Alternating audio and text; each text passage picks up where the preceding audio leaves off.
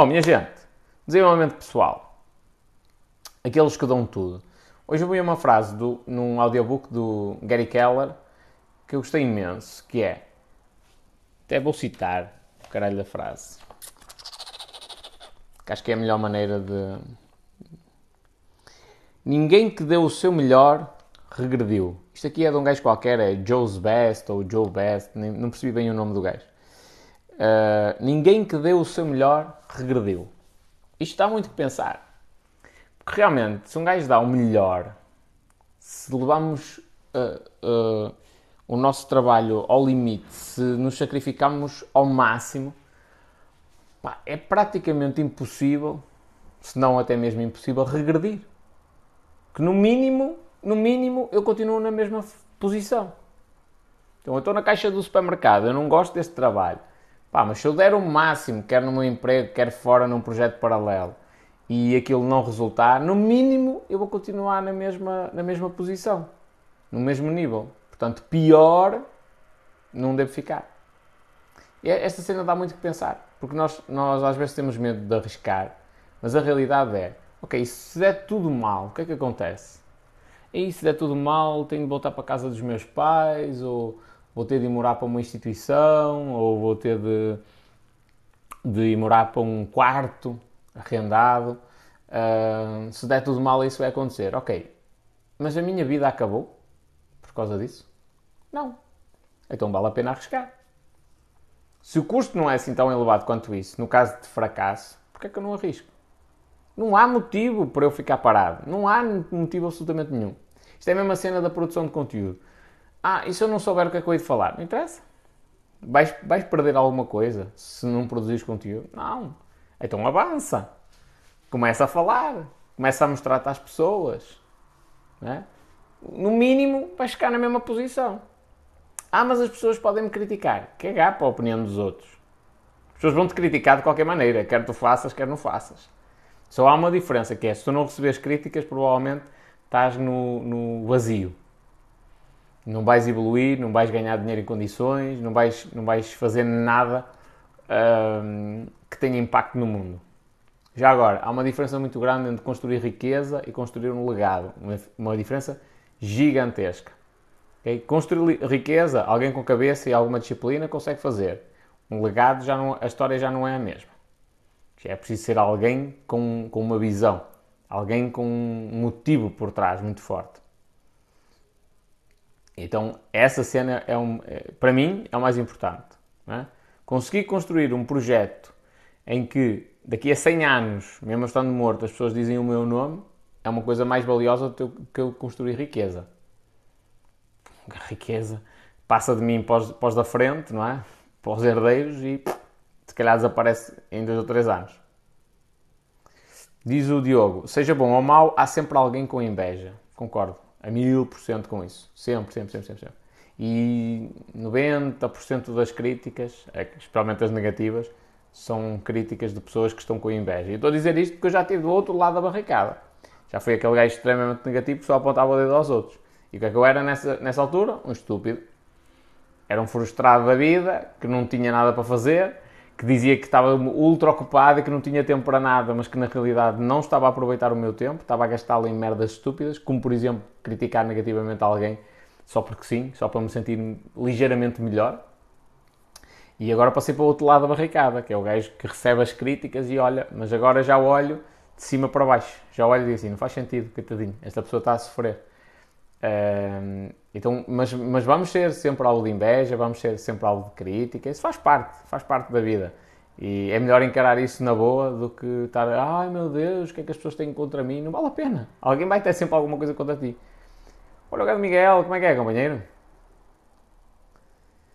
Esforço, dedicação e pensamento positivo, tanto a nível pessoal e profissional, é muito importante. Concordo contigo, sem sombra para dúvidas quer tu empreendas, quer pura e simplesmente uh, trabalhes por conta de outrem e tenhas aquelas funções bem definidas, porque atenção, quando se trabalha numa empresa pequena dá para fazer tudo e mais alguma coisa.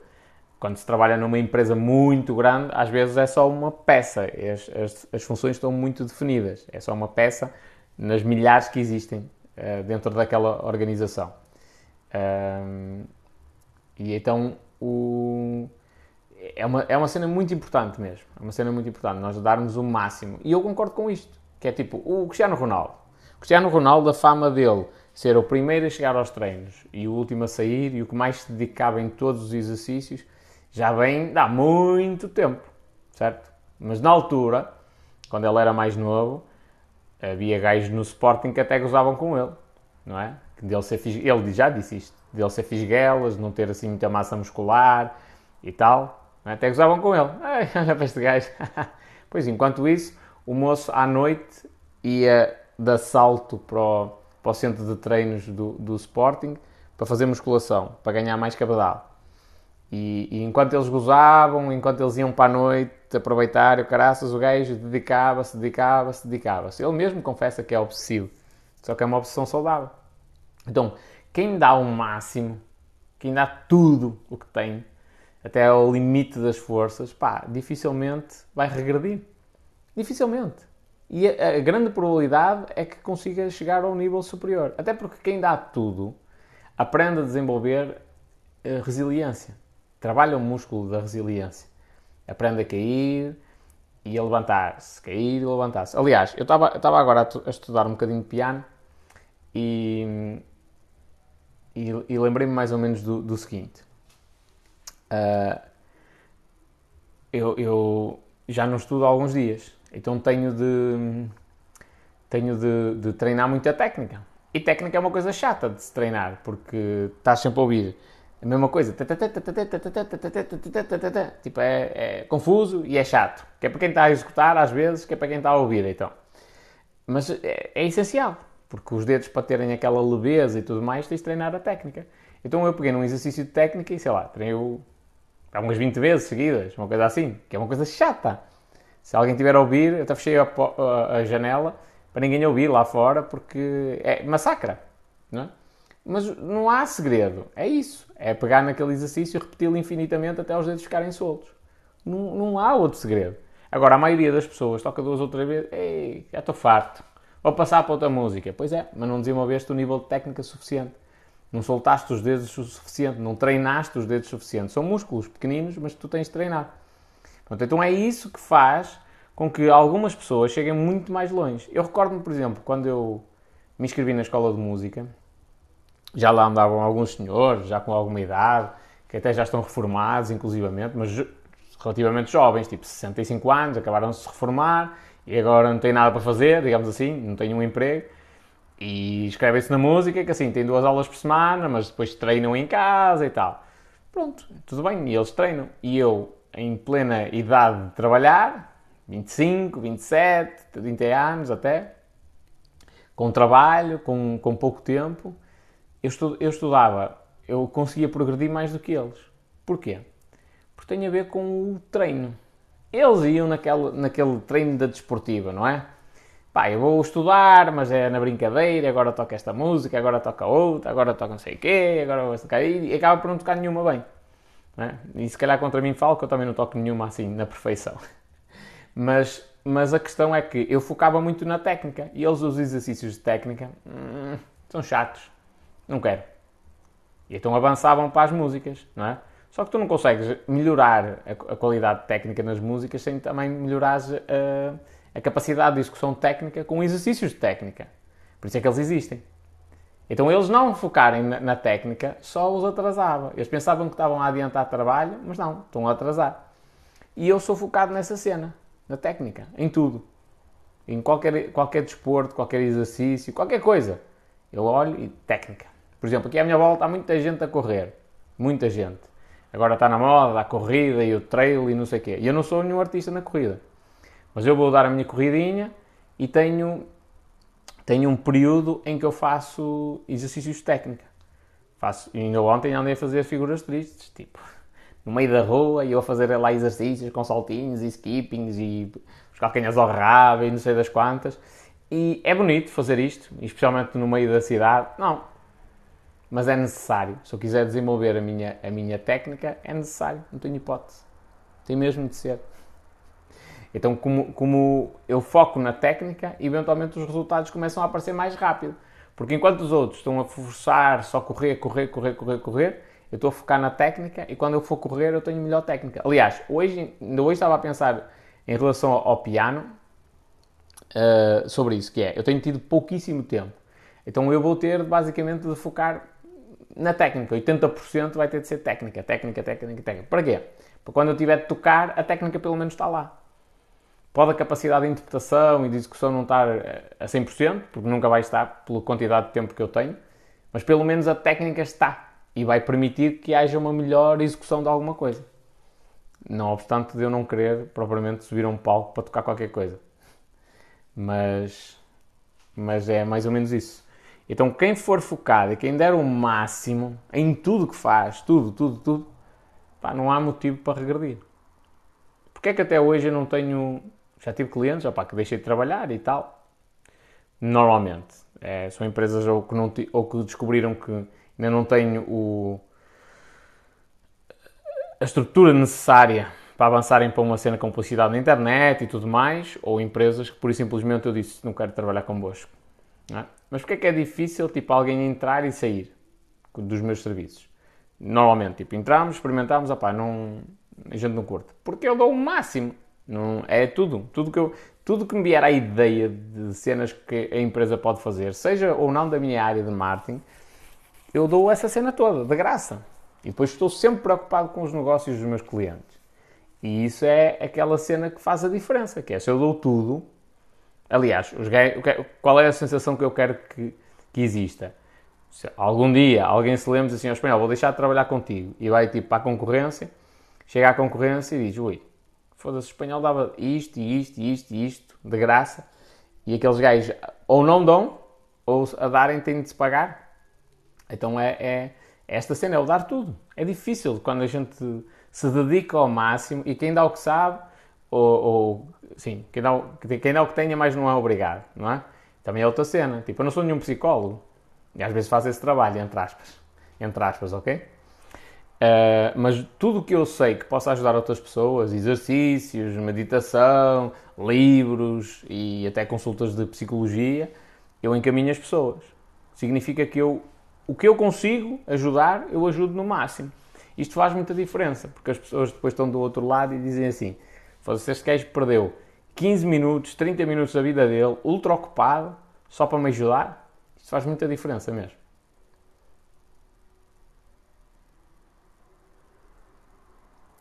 Diz aqui a Ana, a propósito de. A Diana diz: Acho que devemos arriscar e não ter medo, porque o falhanço faz parte e é uma aprendizagem. Sim. Eu acho que até é o contrário. É, tens de, tens de te forçar a errar para aprender. A Ana diz que as pessoas querem de graça e eu expliquei que não fazia porque ou fazia de todos ou ia ser injusto. Achas que, que fiz bem? Fazia o quê? Caricaturas? Depende. Depende do que tu estás a falar. É caricaturas ou bonecos?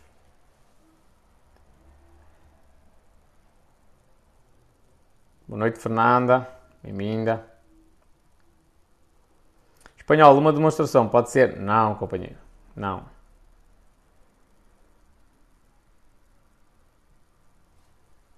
Aqui é a live. Caricaturas. Olha, as caricaturas eu acho que tu podes, de uma maneira sagaz, usar isso a teu favor. Podes fazer na mesma as caricaturas de toda a gente, sem problema nenhum. Não vais a fazer de todos, não consegues. Não consegues fazer toda a gente, mas desde que se torne uma corrente e que as pessoas estejam constantemente a pedir e a pedir e a pedir e a pedir e a pedir e a pedir, isso é bom. Agora é lógico tens, e tens de deixar isso um bocadinho presente. Sim, pessoal, eu não consigo fazer caricatura a toda a gente. Portanto, isto é aleatório. Entro num vídeo, até posso gravar um vídeo. Vou fazer a próxima caricatura. Deixei aqui nos comentários, para pedir interação, deixei aqui nos comentários um, ou os vossos perfis, ou eventualmente do links do perfil, do perfil de alguma pessoa que, que seja interessante fazer uma caricatura. E depois o pessoal começa a falar e tu escolhes um comentário à toa. 500 comentários e tu, para cima para baixo, está aqui, é este. Este, este artista. E faz a, a caricatura. Desde que isto, gere interação, acho boa ideia. Né? É lógico que o que tu estavas a fazer também é sagaz, que é tentar fazer caricaturas de figuras públicas. Basta uma achar engraçado e partilhar no perfil dela, aquilo pode viralizar e então é, é, é meio caminho andado, não é? Para mostrar os teus serviços. Mas do resto do pessoal, acho que não há mal nenhum. Nenhum. Joca Barbosa, espanhol, explica a importância desta live. Companheiro, é a cena mais importante que existe na vida, que é relacionamento. A importância. Eu até posso vir aqui, posso vir aqui sem nada planeado. É a cena mais importante. É vir aqui e gerar relacionamento com as pessoas. Estão aqui 21 pessoas neste preciso momento a conhecer-me como eu sou, da maneira que eu sou. Eventualmente eu venho aqui e posso dizer alguma coisa que pode ajudar alguém, por muito estúpido que possa parecer. Ei, mas ao espanhol, tu não disseste nada de especial. Man, não sabes como é que é a vida da outra pessoa. Mesmo assim. Ai, olha, vou-te dar uma sugestão. Poupa. Poupa o dinheiro e depois investe. É isso, toda a gente sabe espanhol. Não. Pode ser alguém que nem sequer tem esse nível de consciência. E até pode ser alguém muito novo. É? Eu recordo uma vez partilhei uma história sobre de empreendedorismo em relação a sapatos. E, e partilhei essa história e alguém disse: Ui, essa história é muito antiga. E eu respondi ao gajo: Companheiro, todos os dias nasce gente. Não sei se tens esta, esta consciência. Todos os dias nasce alguém. Portanto, a história é muito antiga, até convém nós repetirmos essa história, porque é uma boa história e tu acho que concordas comigo. Temos de contá-la todos os dias, porque todos os dias nasce alguém novo. E mais tarde ou mais cedo tem de conhecer a história. Posso fazer um pequeno jogo, fazer uma pergunta sobre o meu trabalho ou sobre as minhas peças e os que acertarem têm direito a uma caricatura. Aí já entra um bocadinho na cena de concursos que são proibidos. Uh, Joca, não sei se estás a fazer esta pergunta para desconversar qual a, se for, estou-te já a dar o aviso, companheiro, que é à próxima, vais de bela. Qual é a porcentagem de convicção do que tu dizes? Companheiro, 100%, sempre. Se há coisa que eu sou é honesto. É isso. Eu até posso ter errado no que eu estou a dizer, mas a minha convicção é 100% porque eu, eu acredito que eu estou certo. Simples. Tu olhas e dizes assim, epá, acho que estás errado. Pronto, é a tua opinião, vale o que vale. É menos que me consigas convencer,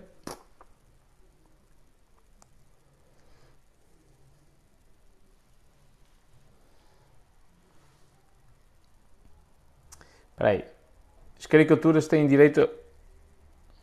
Olha, eu, essa cena de, de respostas, perguntas e respostas não acho boa ideia. Não acho boa ideia. Acho, acho que é a cena. Pessoal, vou escolher aqui aleatoriamente alguém. Quem quiser que eu faça as caricaturas, que deixe aqui nos comentários. Vou escolher aleatoriamente. Não é um concurso, é tipo, é aleatório. Ou vou escolher, não interessa. Se for assim, acho que resulta. Se for assim, ei tal, agora tens de ir aos outros vídeos. Não. Primeiro porque a maioria não vai. Não vai fazer isso. Um, e, e se for uma cena que fique muito parecida com um concurso, podes até ter problemas na plataforma. Não obstante, que acho boa ideia, tipo, haver quase que um, um mapa do tesouro, quem descobrir as peças todas, um, quem descobrir as pecinhas todas, não é? Tem direito. Mas aí é diferente. E depois porque também não faz grande sentido, porque repara, se há uma oferta, um, Olha, respondes a tudo direitinho e ofereço-te a caricatura. Tipo, ela deixa de ter valor como caricatura. Estás a ver? Uma coisa é tu selecionares no meio de 500 pessoas, uma. Tipo, aquela pessoa teve uma sorte gigantesca e as outras 500 ficaram a perder e sentiram-se tipo, ei, eu gostava de ter uma caricatura minha. É, outra coisa é, olha, quem conseguir responder certo, eu, eu faço a caricatura. E se responderem 100 pessoas certo, são 6 caricaturas que tens de fazer. Não ia por aí.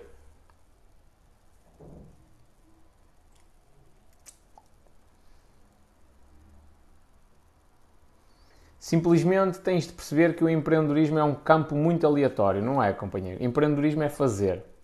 Fazer. Não é aleatório. Quando tu fazes alguma coisa, ela aparece.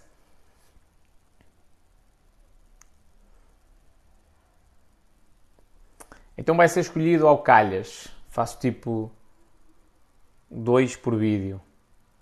Depende da audiência. Atenção com essas coisas. Quando tu dizes, aí vou escolher não sei quantos por cada vídeo cuidado, porque aquilo pode viralizar e imagina que todos os vídeos viralizam e os miúdos vão a todos os vídeos comentar. É, é complicado.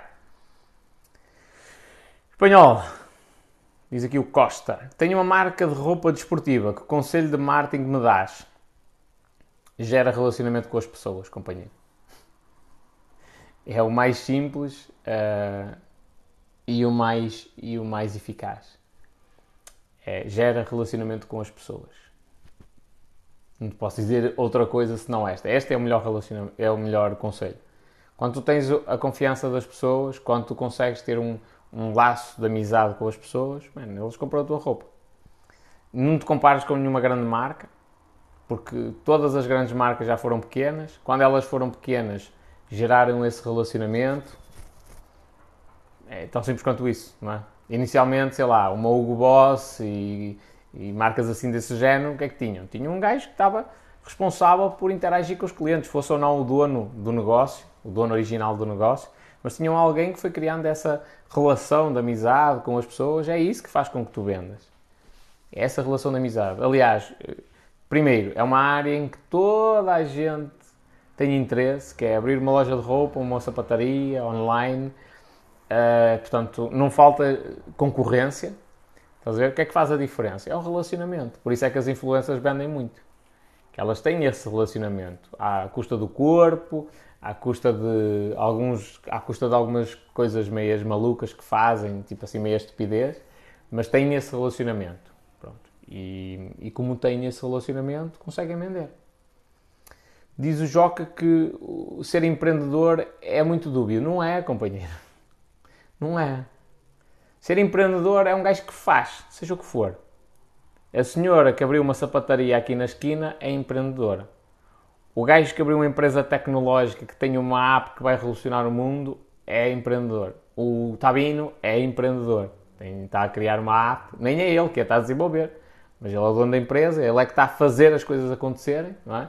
está a colocar aquilo de, de, do conceito das, do mundo das ideias para o mundo físico, é empreendedor. Portanto, empreendedor é um gajo que faz. O banalizar-se o conceito é só quem, quem anda para aí a falar coisas e não anda a fazer.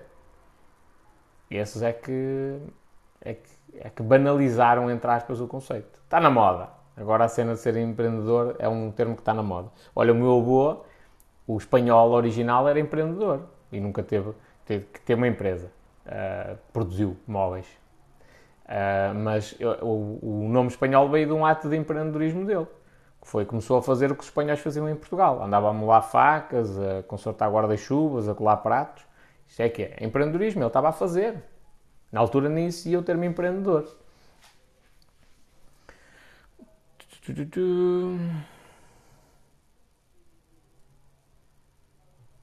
O Patrício da Barbearia gravou um vídeo a dizer que gostava que fizessem um desenho dele. Vou fazer. Fazes bem. Um gajo porreiraço. Potente mesmo. Extremamente inteligente. Extremamente inteligente. E um porreiraço grande visão de negócio.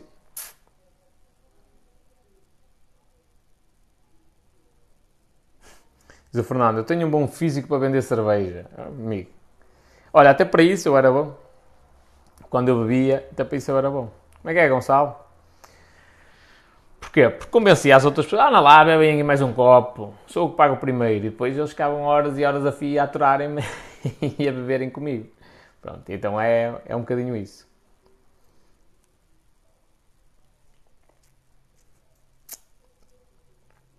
o Hugo aqui a dizer, vai ver o jogo, pá. Estás a ver a quantidade de pessoas que não entendem que há algumas pessoas que preferem estar no palco a atuarem como atores principais do que estar na plateia a serem meros assistentes. Isto não é nada contra aqui. O, o Boas, Nuno. O Costa aqui a concordar comigo, é isso. Já houve alturas em que acabamos o estoque nos tascos. Joca diz que está a ver o jogo e interagir com o espanhol. Companheiro, estás a fazer duas coisas erradas. Nem estás com atenção ao jogo, nem estás com atenção àquilo que eu estou a dizer. E se calhar por causa disso é que os teus comentários estão, estão a desviar um bocadinho o assunto. Mano, dedica-te só a uma coisa. Uh, estás a ver? É, a cena, é isto que eu não percebo. Se eu estiver a ver um jogo de futebol, eu estou a analisar coisas técnicas. Da mesma maneira, se tu me pedis, olha, vamos. Futebol eu não, não gosto muito, mas tu me disser assim, ó oh, Espanhol, vamos ver uma, um torneio de natação, eu vou. Vou ver o torneio de natação, vou analisar o estado de espírito de cada atleta, estás a ver?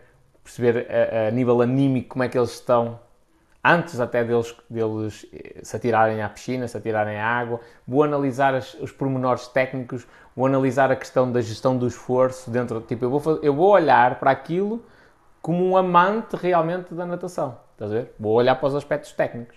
Por isso é que a maioria das pessoas que veem futebol são meros espectadores meros espectadores. E depois fazem, é, tipo, é, o, é o típico treinador de bancada. Atenção que eu não estou a fazer uma crítica para ti, ok? É o mero treinador de bancada que diz assim: Ei, o gajo é que é burro, tirou não sei quem e meteu não sei das quantas, vê mesmo burro, não percebe nada daquilo.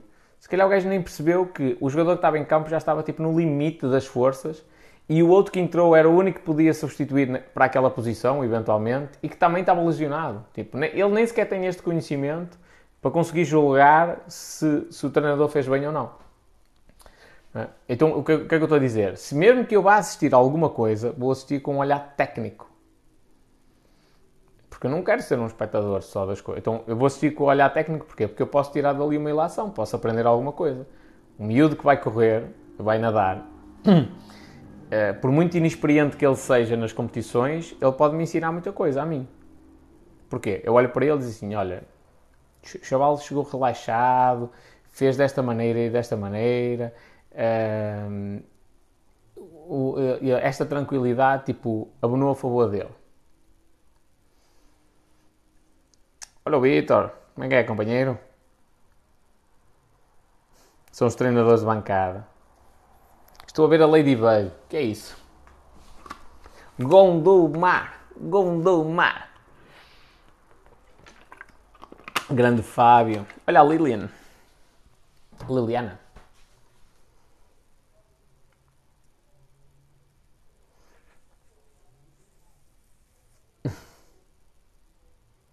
Estás a lançar questões porque eu não tenho assunto. Oh, Joca, obrigado, não precisas fazer isso, companheiro. A sério. Se eu sem assunto já tenho aqui quase 30 pessoas, imagina se eu tiver assunto, dê-me livre. Vai à Disney Channel e vês. Mano, eu tenho esse canal, acho eu. Acho. Que faz parte do pacote de canais que eu tenho. Mas nem sei o número. Esquece. Achas que devia investir no TikTok para promover a marca? Sim. Muito mesmo, muito. Aproveita, o alcance orgânico do TikTok já, já cresceu consideravelmente. E acho que devias de aproveitar esta fase que ainda está bom para, para Espera aí. Devias de aproveitar esta fase que o alcance orgânico ainda está bom, estás a ver? Para, para promoveres a tua marca. Só que o promover a marca, quando é que tu vendes? É quando tu não vendes.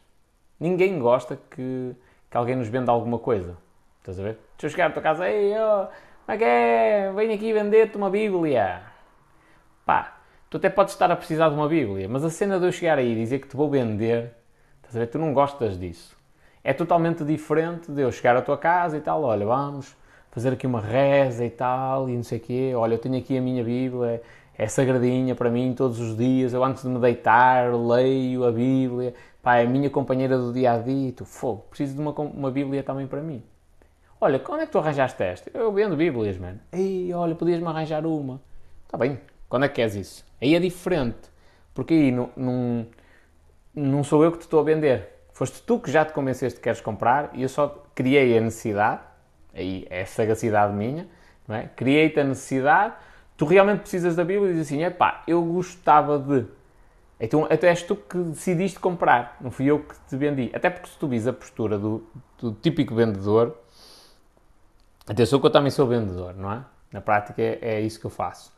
Mas postura, há dois tipos de pessoas. Há as pessoas que normalmente estão na área das vendas, só vendas, que são conhecidos por, por vendedores. São os gajos que querem a conversão rápida, é vender para hoje Estás a ver? É o curto prazo. E depois tens outras pessoas que estão na área do marketing e do branding. E aí é mais o longo prazo. Eh, é lógico que também se tem de trabalhar a curto prazo, mas essencialmente é um, o trabalho de branding e de marketing é no longo prazo. Vais consolidar a marca de tal forma na cabeça das pessoas que elas vão comprar regularmente aquela marca. Ehm, pronto, e então um, ehm, este trabalho de longo prazo é isto: é tu criares a necessidade, é tu mostrares às pessoas. E isto para dizer o quê? Se tu, se tu fores ter com as pessoas de vendas normais, estás a ver? Elas têm muito aquela, aquela cena tipo o nariz empinado, eu é que sou o grande vendedor, eu vendo a toda a gente, qualquer velhinho que aparecer à minha frente é cada tiro, cada mel, estás a ver? Uh, e, e, eu também tenho um bocado essa mania, mas atenção que uma coisa é tu teres a puta da mania, que és bom, e outra coisa é tu, tu teres esta, esta cena de, não, eu vendo a toda a gente, o que eu quiser. E isto não é bem, bem a realidade, não é? Eu escrevo copy, quem me dera. Quem me dera vender a toda a gente. Não, vendes uma pequena minoria das pessoas que tu abordas. Uh, e então essa, essa postura de estar sempre a mostrar os produtos, estar sempre a, a, falar sobre os benefícios e as vantagens daquele produto, daquele calção, daquela t-shirt, estás a ver? Tipo, isso começa a massacrar.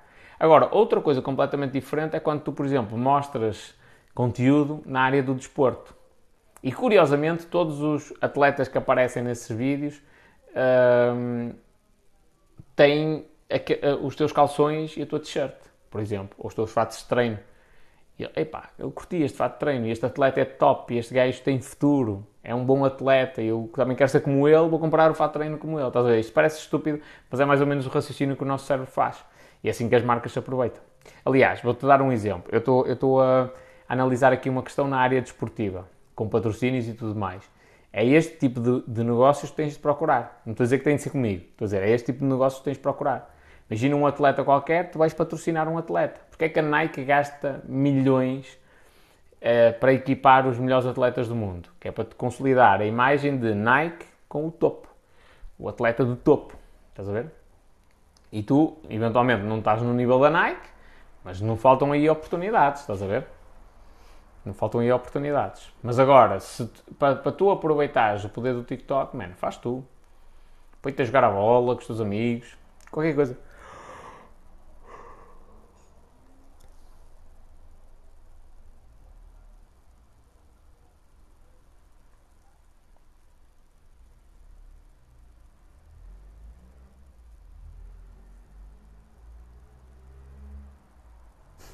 Eu também dei aqui uma, um exemplo espetacular, não dei? Foi o exemplo da Bíblia.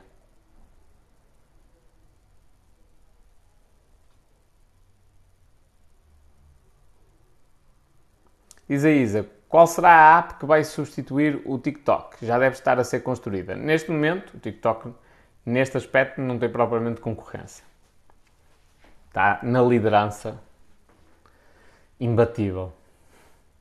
As outras aplicações ainda têm mais utilizadores, que é normal, já existem no mercado há muito tempo. Acho seriamente que o YouTube, pelo que eu tenho visto, vai conseguir hum, combater à força toda o TikTok. E o Instagram também me acredito que vai, vai melhorar. Não é? Isto é, é, é, é tal cena de empresas pequenas versus empresas gigantescas. A empresa pequena tem uma, uma capacidade de virar o barco muito mais rápido, não é? de mudar o rumo das coisas muito mais rápido. A empresa grande demora muito, uh, mas eu acredito que o Instagram também vai conseguir atingir um bom nível para, para concorrer diretamente com o TikTok. Uh, mas não acho que exista já uma aplicação que, que, está a ser construída para derrubar o TikTok. Isto é, é uma questão de, de, Tudo tem a ver com a sociedade. As, as redes sociais, as aplicações tem tudo a ver com o ser humano. Tudo, tudo, tudo. Que é, nós fartámos-nos das coisas. Antigamente era o Wi-Fi e era espetacular e nós adorávamos. Antigamente, antes disso era o Mirk, e ui, que espetáculo e tal. Depois veio uma cena melhor, depois veio o Wi-Fi, ei, já tem imagens, dá para ver as gajas e tal. Espetacular. E o MySpace, pronto. E a partir daí, e veio o Facebook, ui, dá para jogar Farmville, que espetáculo. Depois o Farmville cansou, já ninguém joga aquilo, quase, não é? E assim sucessivamente. Pronto, e vai chegar uma altura que o TikTok vai começar a ficar saturado de publicidade, vai começar a ficar saturado de conteúdo, de tudo e mais alguma coisa que não interessa. E não obstante ser uma aplicação espetacular, nós começamos a ficar cansados daquilo. E aparece uma aplicação nova, ui, é isto, agora é que é, agora é que é. Pronto, e é sempre assim, é cíclico.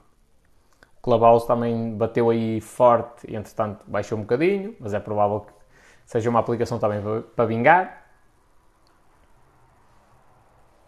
O thriller ainda não está ao nível do TikTok. Acredito-me mais que, que, o Instagram chega a, essa, a esse patamar do que o Thriller.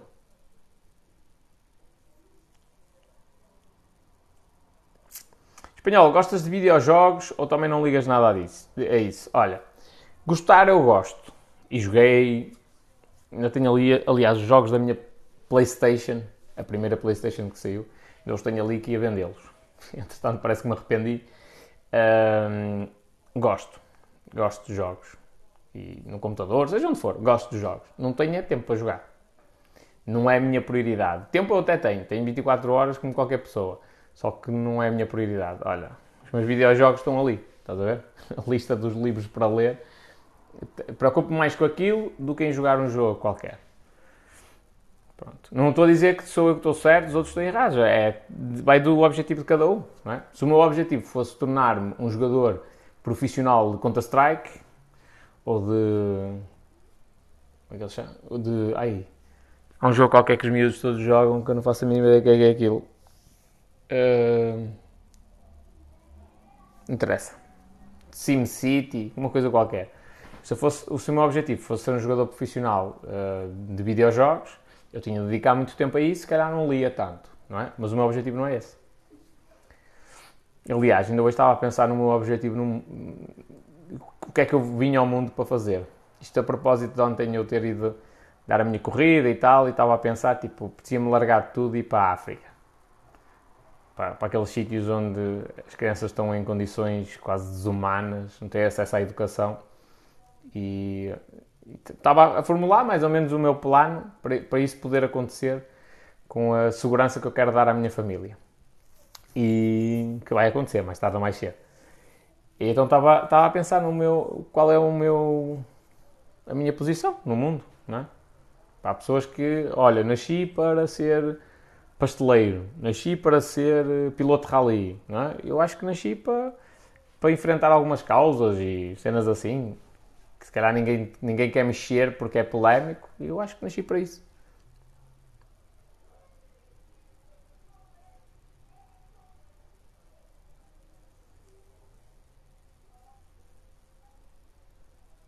O TikTok virou tudo do avesso. Há muita gente que não tem noção do que está a perder, diz a Ana, sem dúvida. Vão dar fé disso. Sabes o que é que vai acontecer? Daqui a 5 aninhos, talvez. 5 é capaz de ser muito, mas daqui a 3 anos, sensivelmente, 2, 3 anos, vão começar as empresas à procura de pessoal para dar consultoria. Para, para ai, como é que a gente pode desenvolver os nossos negócios no TikTok, porque a publicidade até lá já vai estar mais avançada e tal, e eles vão, vão tentar entrar no TikTok quando o alcance orgânico já está abaixo. Vão conseguir, vão, vão gastar é muito mais dinheiro.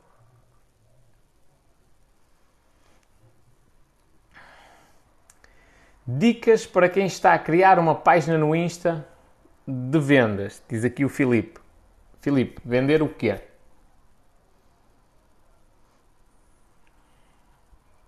Leagues of Legends, também já ouvi falar bastante desse. É capaz de ser isso. Mas há outro, há um, um jogo que é tipo uns bonequinhos. É, é, e umas pedras. Aquilo até parece tudo pixelizado. Assim, um jogo qualquer com os miúdos. Fortnite. Acho que é isso. Fortnite.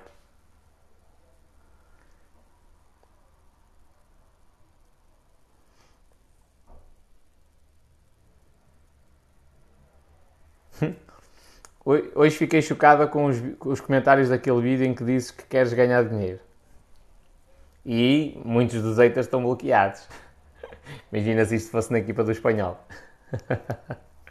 Deus me livre. Boa noite, Carla. Para ajudar as mulheres. Nem vi. Estás a, estás a ver que curioso que isto é? Que é, é, aquelas pessoas estão mais preocupadas com a minha vida do que eu.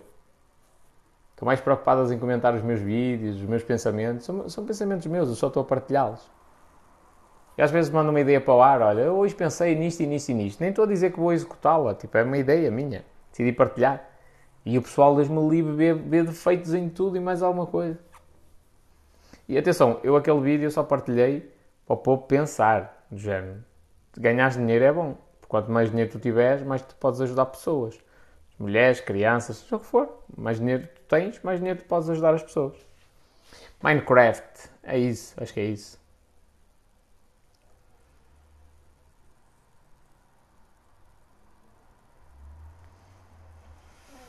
O que achas das plataformas como a Shopify para uma solução de e-commerce? Acho espetacular. Shopify. Pá, tem, a desvantagem é ter o valor mensal, mas a vantagem é que aquela cena é fácil de configurar, é baratinho, é, é, é baratinho, tipo as funcionalidades todas, e é simples, não precisas preocupar com a plataforma, tem uma equipa inteira de engenheiros informáticos a tratar da plataforma. Depois tens outras soluções, tens tipo o e-commerce para... Uh, para, para WordPress, desculpa lá, mas eu estou cansado. Tens o e-commerce para WordPress, não pagas a mensalidade, mas depois tens de configurar aquela merda toda. Ah, mas sim, é uma cena fixe. Mas acho que primeiro, é esta sempre a recomendação que eu vos dou. Primeiro preocupai-vos em pôr as coisas a vender.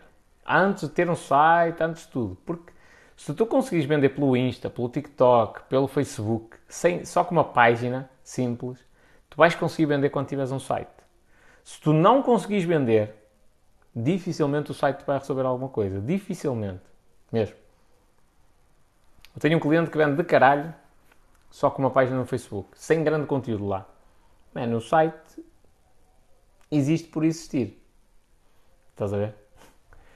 Não é que eu não. Eu, agora o que é que eu estou a fazer? Estou a tentar levar tráfego para o site, melhorar a cópia do site para aquilo vender a sério, sozinho, no site. Mas não é isso que vende. O que está a vender são as redes sociais. E ele fez a cena certa, que é primeiro pôs as redes sociais a vender. E agora? Vamos avançar para, para a fase 2, não é? E vamos pôr também a, a, o site a vender. Isto porquê? Porque tu vais dedicar muito tempo, vais perder mesmo muito tempo a construir o site, vais perder bastante tempo a, a, e dinheiro, eventualmente, a pôr as coisas todas bonitinhas e depois não vais ter dinheiro para a publicidade, que é aí que, ela, é aí que te faz falta o dinheiro. Vitor Hugo a dizer que joga Fortnite. Eu nem sei o que é isso ao certo.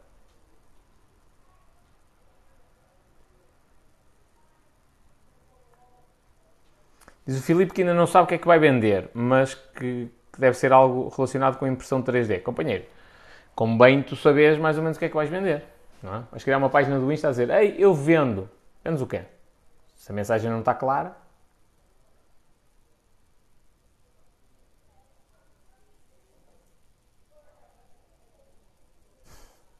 A Ana está aqui indignada. Nem vi os comentários. Tu estás indignada com os comentários e eu não os li.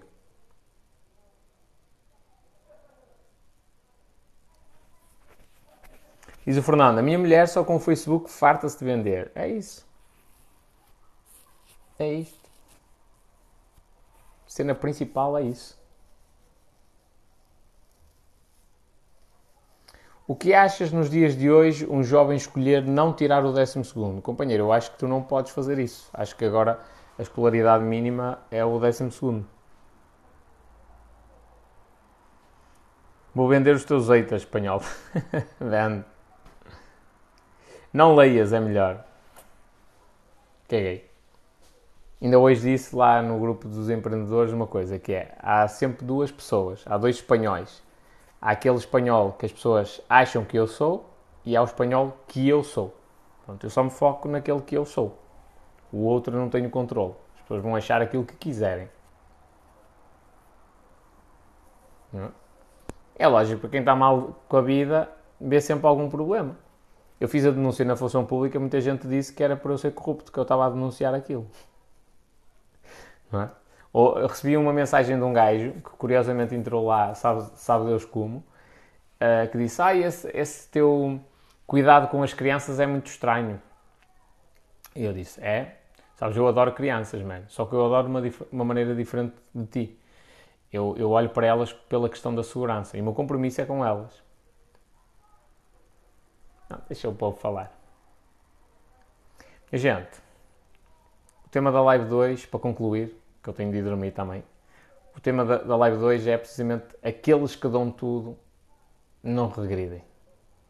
Quem dá o máximo, quem tem, quem, quem dá o litro, tira o coração fora para ajudar os outros, não regride. E, e, há muito medo que existe na vossa cabeça que é uma coisa infundada. Foi colocada por um professor, pelos pais, que, não faz sentido nenhum. Não faz sentido. Ai, tenho medo escuro. Tens medo do escuro porquê? Então, nós não fomos seres que, que nascemos no meio da, da escuridão. Se calhar até fomos feitos no meio da escuridão. Nós, não é natural do ser humano, tipo, recolher no escuro? É. Então porquê que tens medo do escuro? É uma coisa que te meteram na cabeça. Não faz sentido.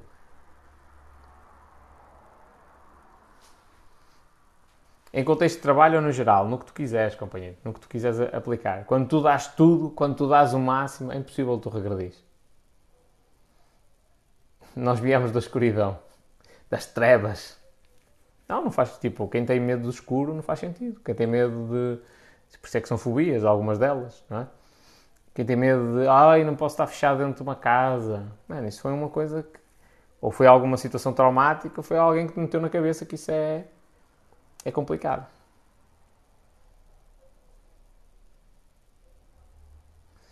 Diz aqui o, o Forrest Gummy Yummy, que é frustrante. É frustrante dar tudo e não ser reconhecido. Companheiro, estás no sítio errado. Não podes esperar dar tudo. Já chegaste à conclusão que estás no sítio errado. Dou tudo e os gays não me reconhecem. Ok, tudo bem. Não estou a dizer que toda a gente é espetacular e que todas as pessoas são excelentes patrões. Mas se já chegaste a essa conclusão e estás nesse sítio, a culpa é tua, não é mais ninguém. É tua. Tens de galgar, tens de fazer à vida, não é? Pá, já tive em muitos sítios que não me davam o devido valor. O que é que eu fiz? Andamento. Não há vida. É, é, isto é válido para tudo. Tu não vais conseguir mudar ninguém. Não vais conseguir mudar a opinião da tua namorada, não vais conseguir mudar a ideologia política do teu pai, não vais conseguir mudar isso em ninguém. Se, agora, tu podes conviver com, a, com essa realidade e aceitá-la, ou então, se tu te sentes mal, sais, vais para outro sítio.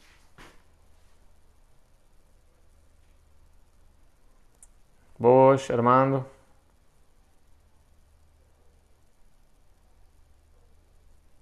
Trabalho em cozinha e já tive em 5 hotéis diferentes e dois restaurantes. Companheiro, se calhar está à altura de seres tu a criar o teu restaurante. É isto. Aí já teve em sítios muito diferentes. A priori, isto agora é questão filosófica. Uh, uh, por princípio, o facto de a gente receber um salário é sempre insatisfatório. Porque além de te roubar a tua liberdade, não tens direito, de, na maioria das situações, de andar a fazer o que tu queres à hora que tu queres. Além disso, dessa privação da liberdade, tu, com o passar dos anos, começas a perceber quanto dinheiro o teu trabalho gera. Então tu és chefe Tu vendes não sei quantos pratos, esses pratos são caríssimos.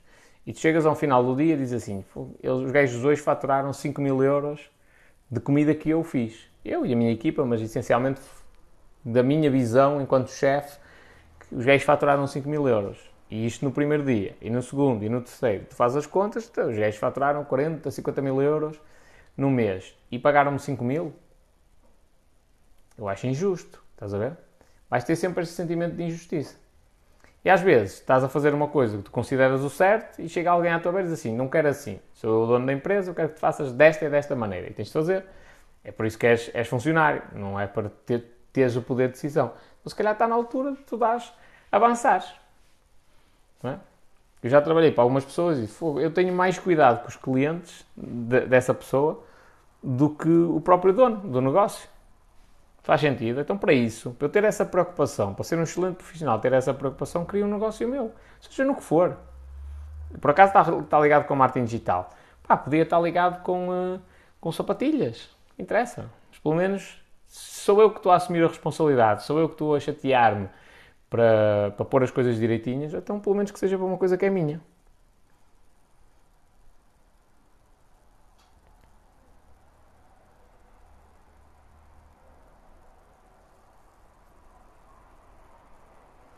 Sempre vais tirar o curso de música? Não.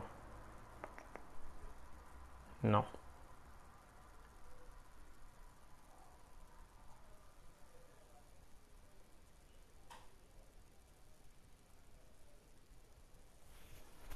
Não tenho tomates para isso, receio de falhar. Estás a ver, companheiro, o que eu te estava a dizer?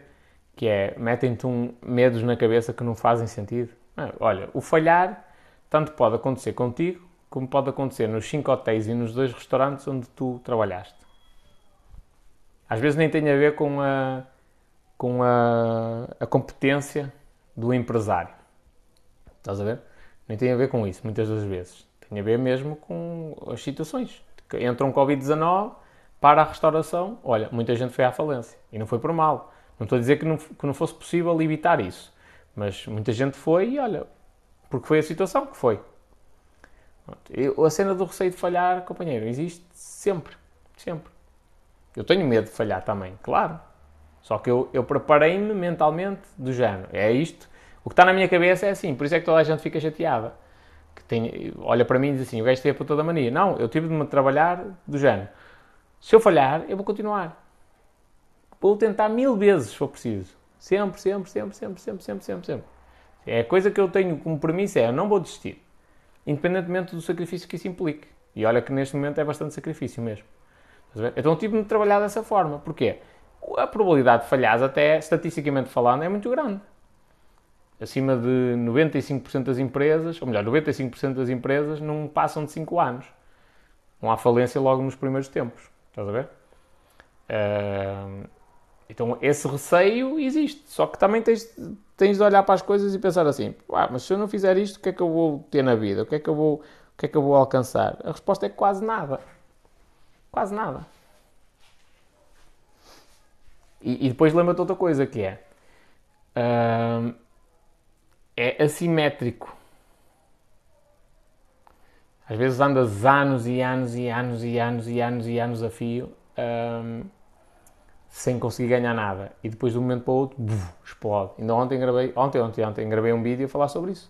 O Elon Musk estava na falência e 3 ou 4 anos depois, ou coisa que se pareça, um, chegou à categoria do homem mais rico do mundo. Man, é tipo, é do menos não sei das quantas para o número 1. Um. Estás a ver uh, uh, o quão estúpido e assimétrico é esta cena? E isto é de quê? De quem assume risco. Quem assume risco, eventualmente tem esta, tem esta vantagem de poder ganhar muito.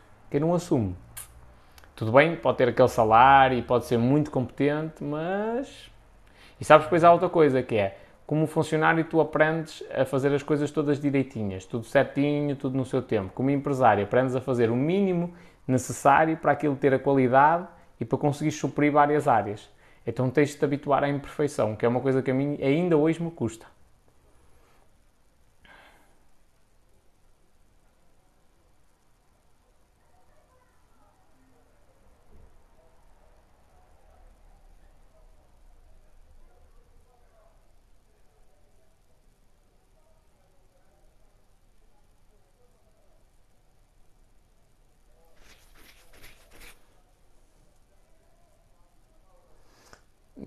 O Forrest Yummy.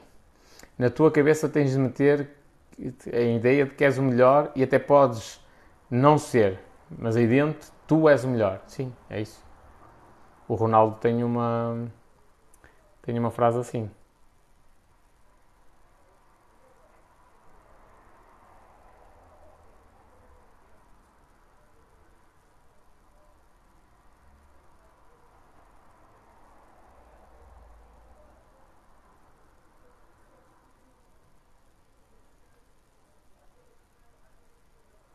O único risco que assumi atualmente foi investir grande parte do meu vencimento desde o início do ano. Sabes o que é que te está a fazer falta? Está-te a fazer a falta perder esse dinheiro. Investir e perder. Que é para ganhares mesmo aquela, aquela, aquela cena de deixa ir. Vão-se os anéis ficam os dedos. É mesmo assim. É a minha mentalidade neste momento. É, os anéis ficam os dedos. Falhei? Ok, sim senhor, vou trabalhar para alguém, juntar dinheiro, volto a fazer. Sempre assim.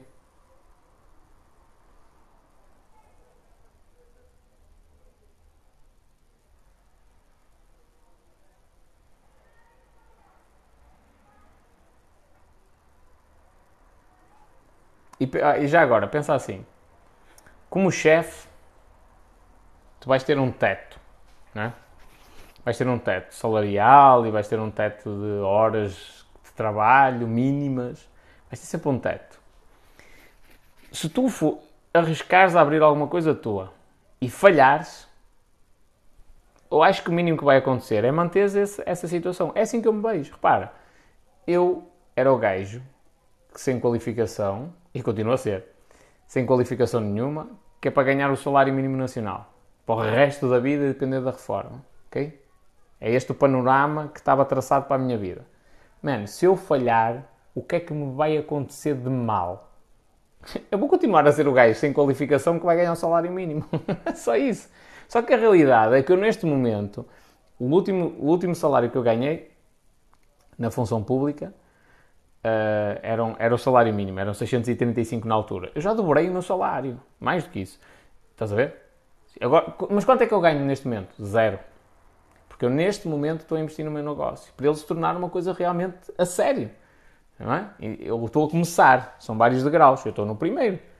Mas eu quero que seja uma cena grande. Então, para ser uma cena grande, eu não vou ganhar dinheiro durante muitos anos. Não vou.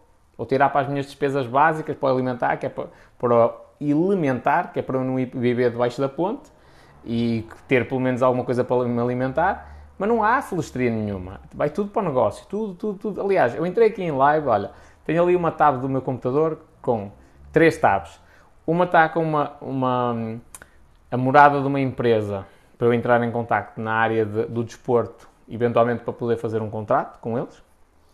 Uh, é uma das cenas, é negócio. A outra está com uma cena na, na rede de pesquisa para câmaras, porque eu vou, ter, vou precisar comprar uma câmara com qualidade profissional. Isto porquê? Porque é para investir no negócio, não é mais nada.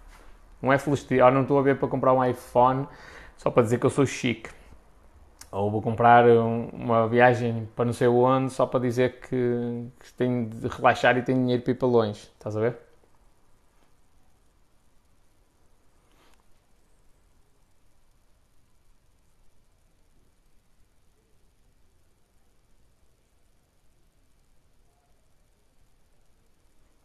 Vitor Hugo quer investir em turismo. Acho que é uma cena fixe também.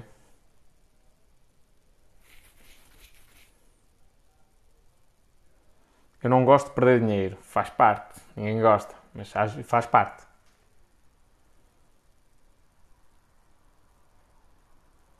Faz parte mesmo. Aliás, já vi gajos, Deus me livre. Um euro que lhe tirem do bolso. Mano, não há nada como tu chegares a um sítio e não te preocupares com dinheiro. Espanhol. Não ia haver novidades na quinta? Ia sim senhor. E eu, eu reuni na quinta-feira. Mas ainda estou a, a, fazer testes para conseguir eh, gravar as coisas da maneira que eu quero.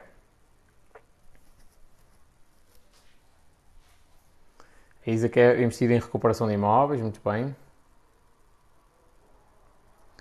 Diz, diz o Forrest Yami, comecei a, sim, eu entendo, e comecei a assistir às suas lives por querer mudar a maneira de ver e de pensar. E, é, o Vee no outro dia disse uma cena que eu revi-me nisso a mil por cento, que é, quem assiste ao meu conteúdo não é uma pessoa que está 100% satisfeita, 100% feliz.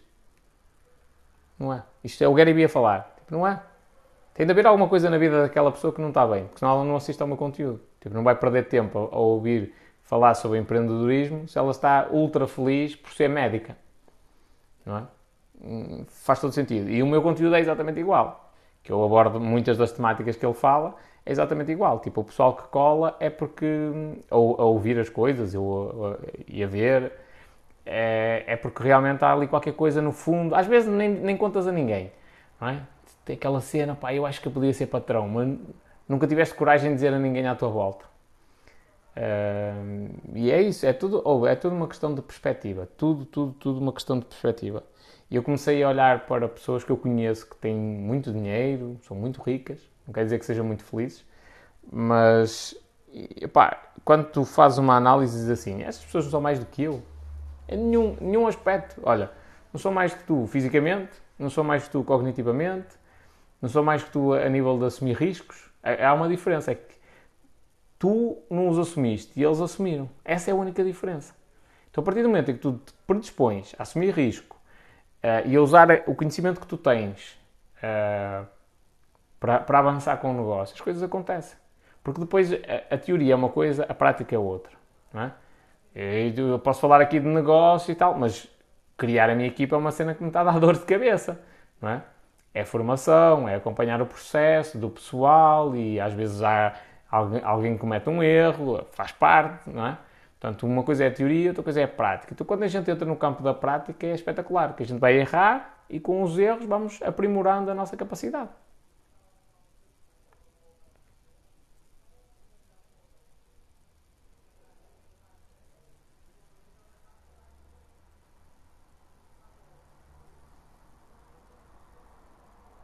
Diz Emanuel, mas até atingires lucro, tens de ter uma poupança considerável para poderes fazer isso. Não.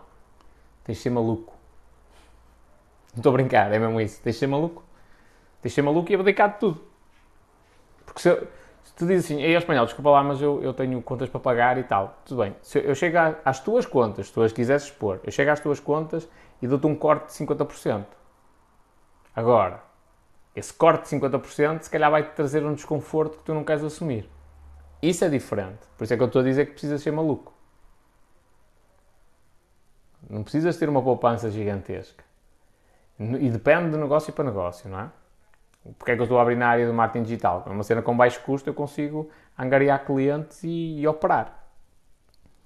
Na prática, tenho um computador de 2 mil euros, que nem precisava, um computador de 1000 euros chegava, era mais que suficiente, ou menos, se calhar até menos. Uh, chega. E internet, pronto, está feito. Preciso muito mais do que isso.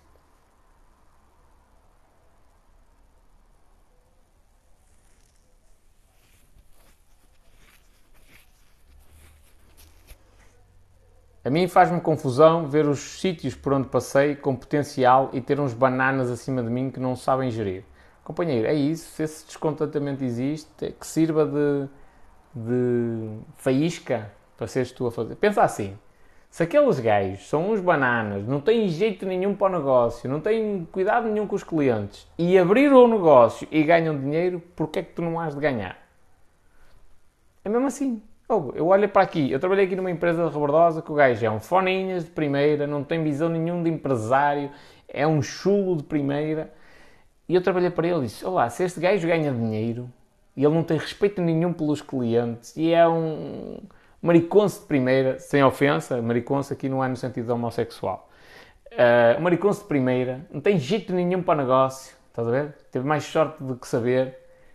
E ele ganha dinheiro, porque é que eu não posso ganhar? Só se eu for burro, estás a ver? Então isso dá-me ainda mais motivo para, para empreender. Eu olho para o marketing digital português, vejo aqui gajos pá, que francamente não, não me parece que percebam muito da poda, não é? Eu olho para eles, olho para mim e digo assim: espera aí, sou um gajo estudioso, sou um gajo dedicado, sou um gajo com atenção aos clientes, percebo mais de marketing, pelo menos no meu conceito, não vou até contestar isto com ninguém. Ou, ou não estou aqui a dizer que sou maior, mas tipo, no meu conceito eu olho e digo assim: epá, eu percebo mais do que eles, porquê é que eu não vou de ganhar dinheiro?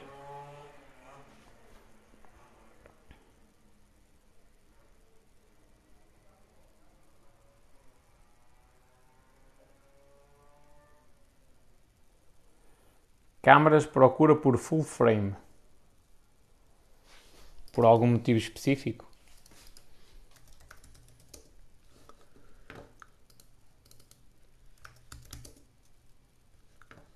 Hum, hum, hum.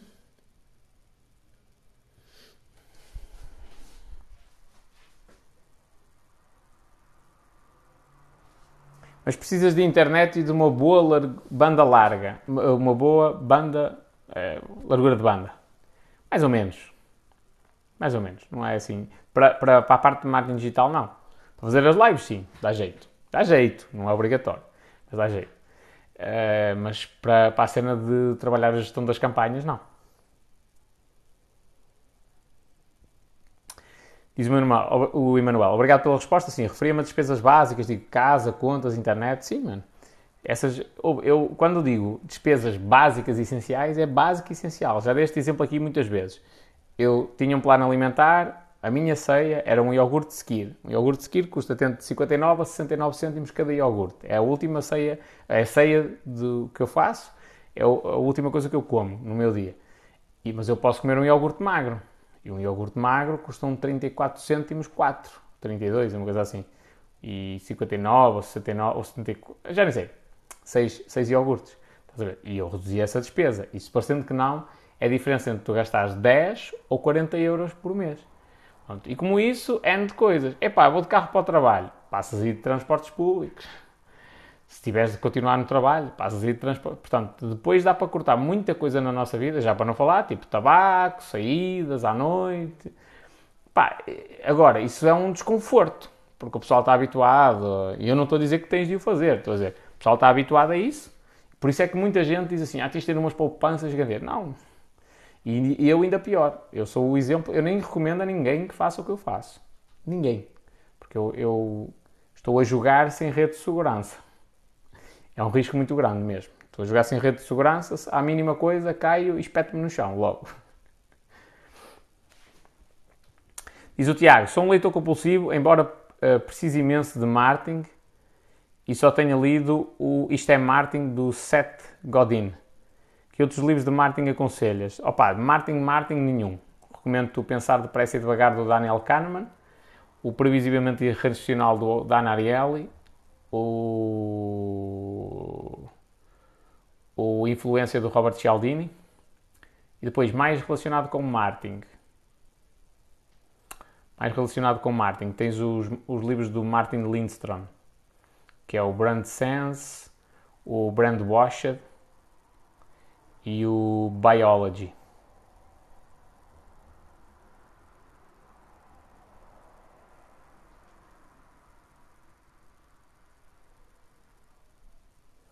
Diz o Vitor Hugo: discotecas e bares homossexuais no Porto estão sempre a, a top de gente, estão sempre cheios. Como é que tu sabes? Então, é, é uma cena disruptiva, é diferente, é um nicho.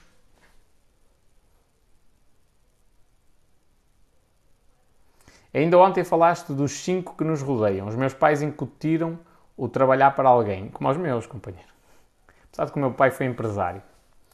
Mas, mas também tive um bocadinho essa, essa ui, se eu falar com a minha mãe é sempre, ai, sabes como é que é, nós temos de, é o que é, os patrões são todos assim, a gente tem de aceitar, mas isso é a visão dela, não é a minha. Eu, a minha mãe olha dessa forma para o mundo, e eu pego e digo assim, espera aí, mas este gajo o que é que tem de especial em relação a mim? Eu estou a trabalhar para ele, o gajo paga-me um salário, eu gero valor, trago dinheiro à empresa, trata os clientes dele com mais respeito do que ele mesmo trata, não, ele não é mais do que eu. Então porquê é que eu não posso arriscar?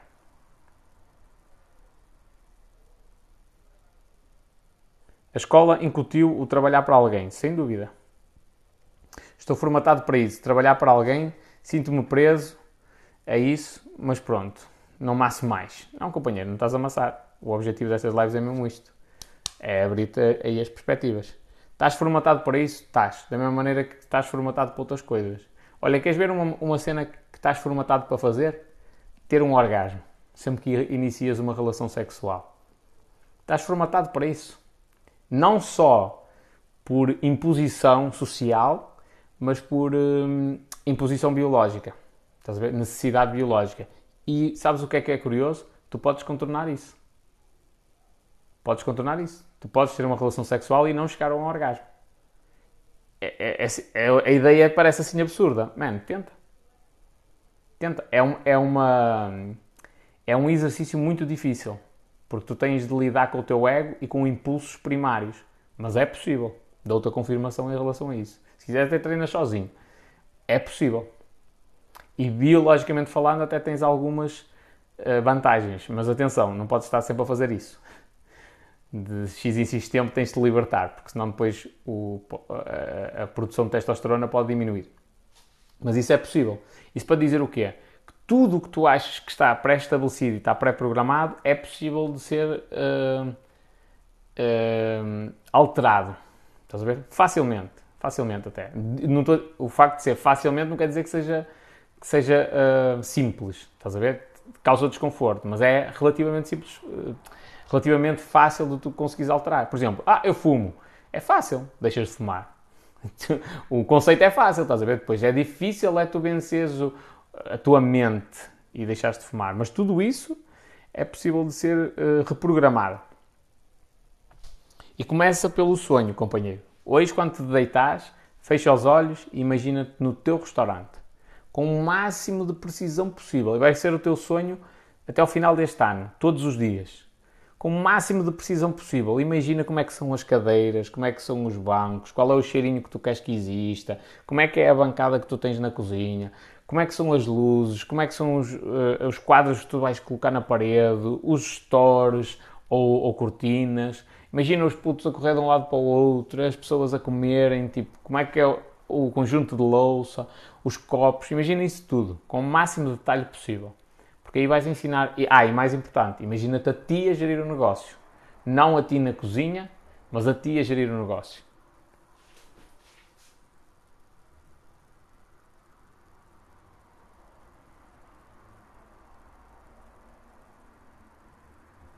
Diz o Emanuel, lição de humildade. É bom ouvir alguém com sucesso nas redes sociais que não se limita a ostentar. Companheiro, eu também não podia ostentar muito.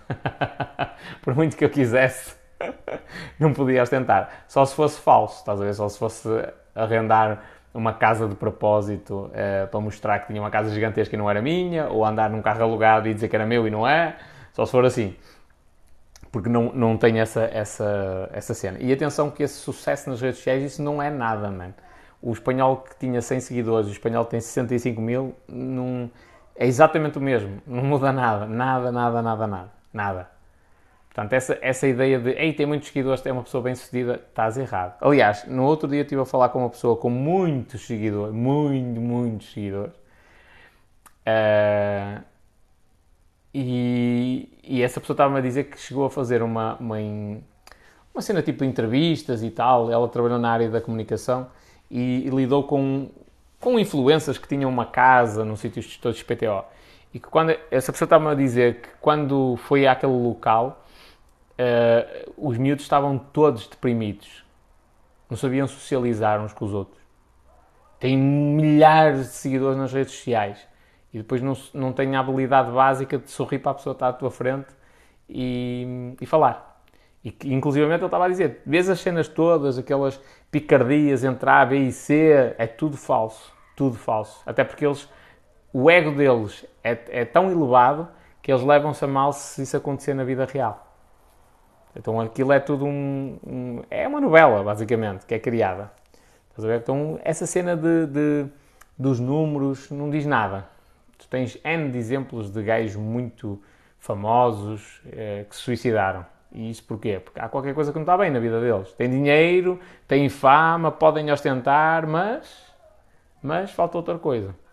Então o principal é a gente ser feliz. Conosco só.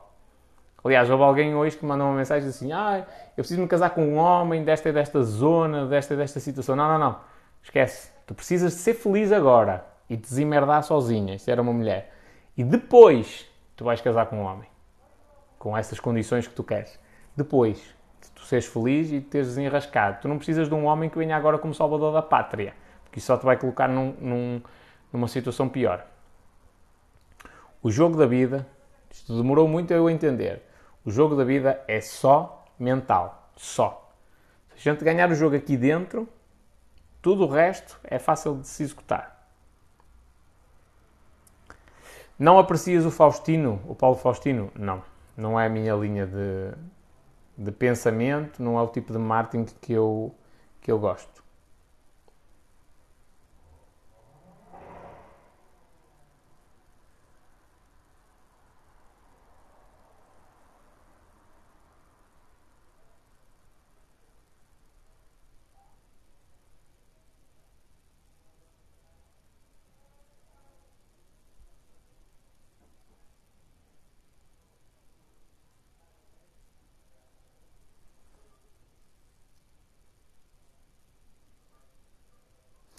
Já perdi. A única pessoa que me apoia é o meu pai. Isto diz o Armando. Acho que ele apoia a coragem que ele não teve. Uh, também acontece às vezes. Uh, é a mãe que queria ser pianista profissional, não conseguiu e depois apoia o filho porque é, realiza tu o meu sonho. Um dos motivos pelos quais eu quero realizar os meus sonhos é, é precisamente esse é não passar para a geração seguinte, para os meus filhos, eventuais, no futuro, uh, minhas, as minhas frustrações. Ah, eu não consegui ser pianista, vou exigir ao puto para ser. Aí eu não consegui ser empresário, vou exigir ao puto que seja. Aí eu não consegui tirar uma licenciatura de topo e ganhar um prémio Nobel, vou exigir ao puto que seja isto. Que tira essas, essas cenas. Não, faço eu. E depois eles fazem o que eles quiserem. Mas isso é normal, a família não apoiar. Segue em frente, nem comentes nada com ele. Segue. Diz o Leonardo, não podes ostentar para já. Companheiro, até te vou dizer outra coisa, e esta aqui mesmo em confidência. Eu tenho andado a pensar nos últimos dias se eu quero ostentar no futuro. Que é uma certeza que eu tenho, é minha. Pode estar errada, mas eu estou a dizer, dentro da minha cabeça, é uma certeza que eu tenho é de que vão existir muitos milhões. Uh, e eu, a, a, coisa que me tenho andado a, a matar é: será que eu quero mesmo ostentar? E eu acho que a resposta é não.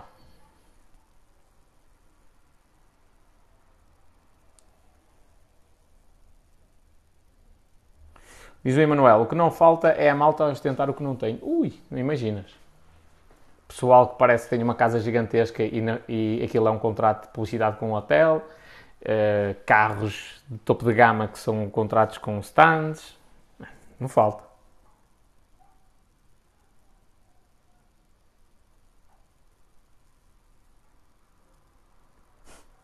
Viva Espanhol, não percebi porque estavas a rir dos professores universitários empreendedores. Tu disseste alguns nomes, companheiro, que é de rir. Mesmo. Rir, rir.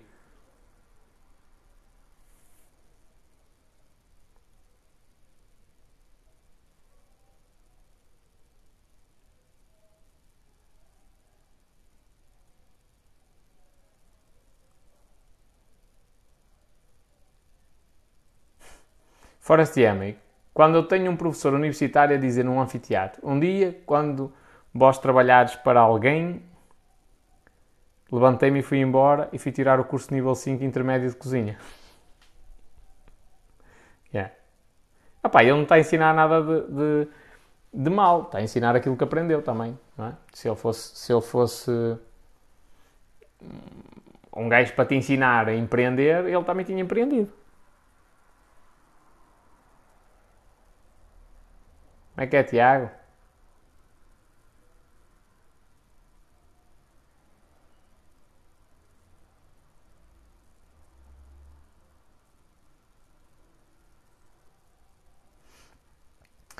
Fora se ama. Eu fui, eu fui pai recentemente, tenho uma gaiata de dois anos e vou empurrá-la para o desconhecido. Uh, companheiro, eu acho que o, o facto de tu teres uma filha com 2 anos é, deve ser um, a maior força que tu deves ter para empreender. Há uns tempos atrás, um, um grande amigo meu estava-me a dizer assim: opá, nestas coisas sou um bocado cagarola, sou um bocado. Uh, não, não, tenho muita coragem, estás a ver, para, ir, para me meter em chatice e tal. Isto a propósito de, de, das cagadas que eu fiz para denunciar as cenas da, da função pública. Uh, ele disse: opá, mas eu até, até incentivo o meu filho a ser mais corajoso. ele nunca vai ser corajoso. Ele vai replicar o teu comportamento, não aquilo que tu dizes. Portanto, se tu queres que a tua filha um dia mais tarde tenha, ah, seja uma pessoa de fibra e empreende e arregaça as mangas e abre negócios, é empresária, se ela quiser, não é uma obrigatoriedade, mas que ela pelo menos tenha, tenha a educação para ela poder fazer isso tens de mostrar, a fazer, não é a dizer, é a fazer. Porque se tu dizes assim, ó oh filha, tu tens de ser uma grande empresária e vais ter uma empresa gigantesca, depois tu vais dar ordem aos teus empresários, ou, ou, aos teus empregados e tal, e tu depois sais e dizes assim, olha filha, o pai tem de ir trabalhar. E ela, mas eu não quero, pai, eu não quero que tu vás trabalhar, fica aqui comigo. Mas tem de ser, porque o pai é empregado e é o patrão que manda, é ele que define o horário. Estás a ver? Tipo, a cara não bate com a careta. Ela vai perceber isso.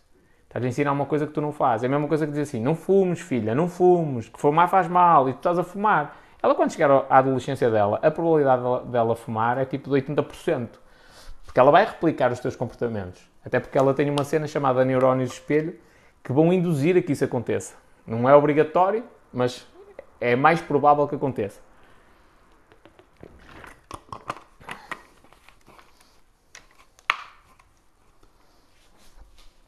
Ah pá, vós fazeis-me perguntas sobre marketing e de outras pessoas e eu não quero estar a falar mal de ninguém. Mas eu vou-te responder, Emanuel. Achas o Paulo Faustino too much mas ao mesmo tempo o gajo consegue atingir muita gente, não? É, companheiro, eu, eu, olhando para o Paulo Faustino, com todo o respeito pelo trabalho dele e eu desejo-lhe as maiores felicidades, eu não beijo uma pessoa que eu tiro o chapéu e fico deslumbrado com as coisas que ele diz. Não beijo. Isso acontece, por exemplo, quando eu vejo o Gary Vee. Eu vejo o Gary Vee, a linha de pensamento dele, a visão de empresário, as ideias completamente fora. Eu tiro o chapéu e digo assim: este gajo é top. Também não meto lá em cima como fosse uma cena inatingível. Não, mas olho e tenho um respeito gigantesco. Olho para outros gajos que tenho um respeito gigantesco por eles. Pela, pela maneira de pensar, estás a ver? Não é pelo, propriamente pelo que se diz, é a maneira de pensar. Pá, no Paulo Faustino não te consigo dizer isso. E para mim o suficiente não chega. O gajo que tira 10 para passar não é para trabalhar comigo. A menos que, eh, melhor, que tem espírito tirar 10 para passar, mas fora da escola, ok? Porque na escola eu até aceito isso, que é, opa, esta merda não vale nada, vou tirar 10 para passar. Isso eu até aceito. Agora, aquele gajo que em tudo na vida joga só para o mínimo, estás a ver? Para se manter acima da linha d'água, não é gajo para trabalhar comigo, não é gajo para me ensinar nada, por muito que possa estar à minha frente, mas não é gajo para me ensinar nada. Porque a, a cena de aprendizagem dele é muito curta e eu rapidamente chego lá, rapidamente. Eu sou, eu sou, obsessivo. No que diz respeito a esta cena, quando eu quero alguma coisa, eu sou obsessivo. Uh, pá, e um gajo pode demorar 10 anos. Pensa assim: um gajo pode demorar 10 anos atingir. E por ano ele aprende uma grande habilidade. Leu um, vamos até falar de uma cena mais simples. O gajo, durante 10 anos, leu um livro por ano e devorou aquele conteúdo e ficou a saber tudo daquele livro. E chega depois um espanhol e num ano consome os 10 livros. Estás a ver? Se calhar, quando vai para a execução, está mais verde, tem menos tempo de experiência. Estás a ver? Mas é, é rápido a conseguir alcançar as coisas. E, e pronto, eu olhando para os portugueses todos, agora não quero falar em nomes, é para os portugueses todos, não beijo um que eu tiro o chapéu. E digo, foda-se, este gajo tem uma linha de pensamento muito à frente. Como é que este gajo ainda está em Portugal? Não beijo um, um. Assim. Mas, volto a dizer, desejo mais felicidades a todos eles. Todos, todos, todos, todos.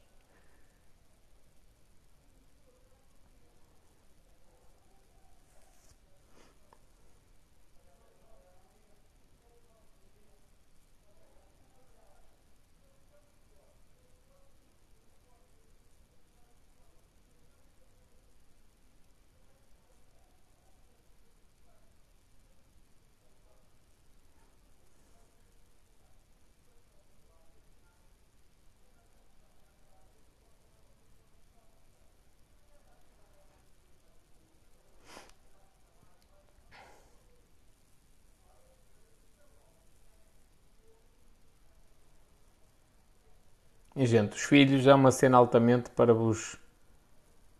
para. 1143, não estou a ver, tenho aqui o computador à minha frente. Mas o, o Fernando já disse: Tratado de Zamora. Um, os filhos é uma cena altamente para vos dar. Uh... Aliás, o meu objetivo de me tornar milionário até aos 35 anos começou porque eu quero dedicar tempo à família. Isso estava num currículo meu. Num não, em vários. Objetivo. Ganhar um, primeiro, ganhar um milhão de euros até aos 75 anos de idade. E na altura, o meu objetivo era ganhar um milhão de euros até aos 75 anos de idade e deixar de trabalhar. Porquê? Para me dedicar à família. Com um conceito que eu acredito que é o mais certo. Que é dedicar-me aos putos, ensinar-lhes. Eh, ensinar-lhes aquilo que a escola não ensina. Estar com eles, brincar com eles.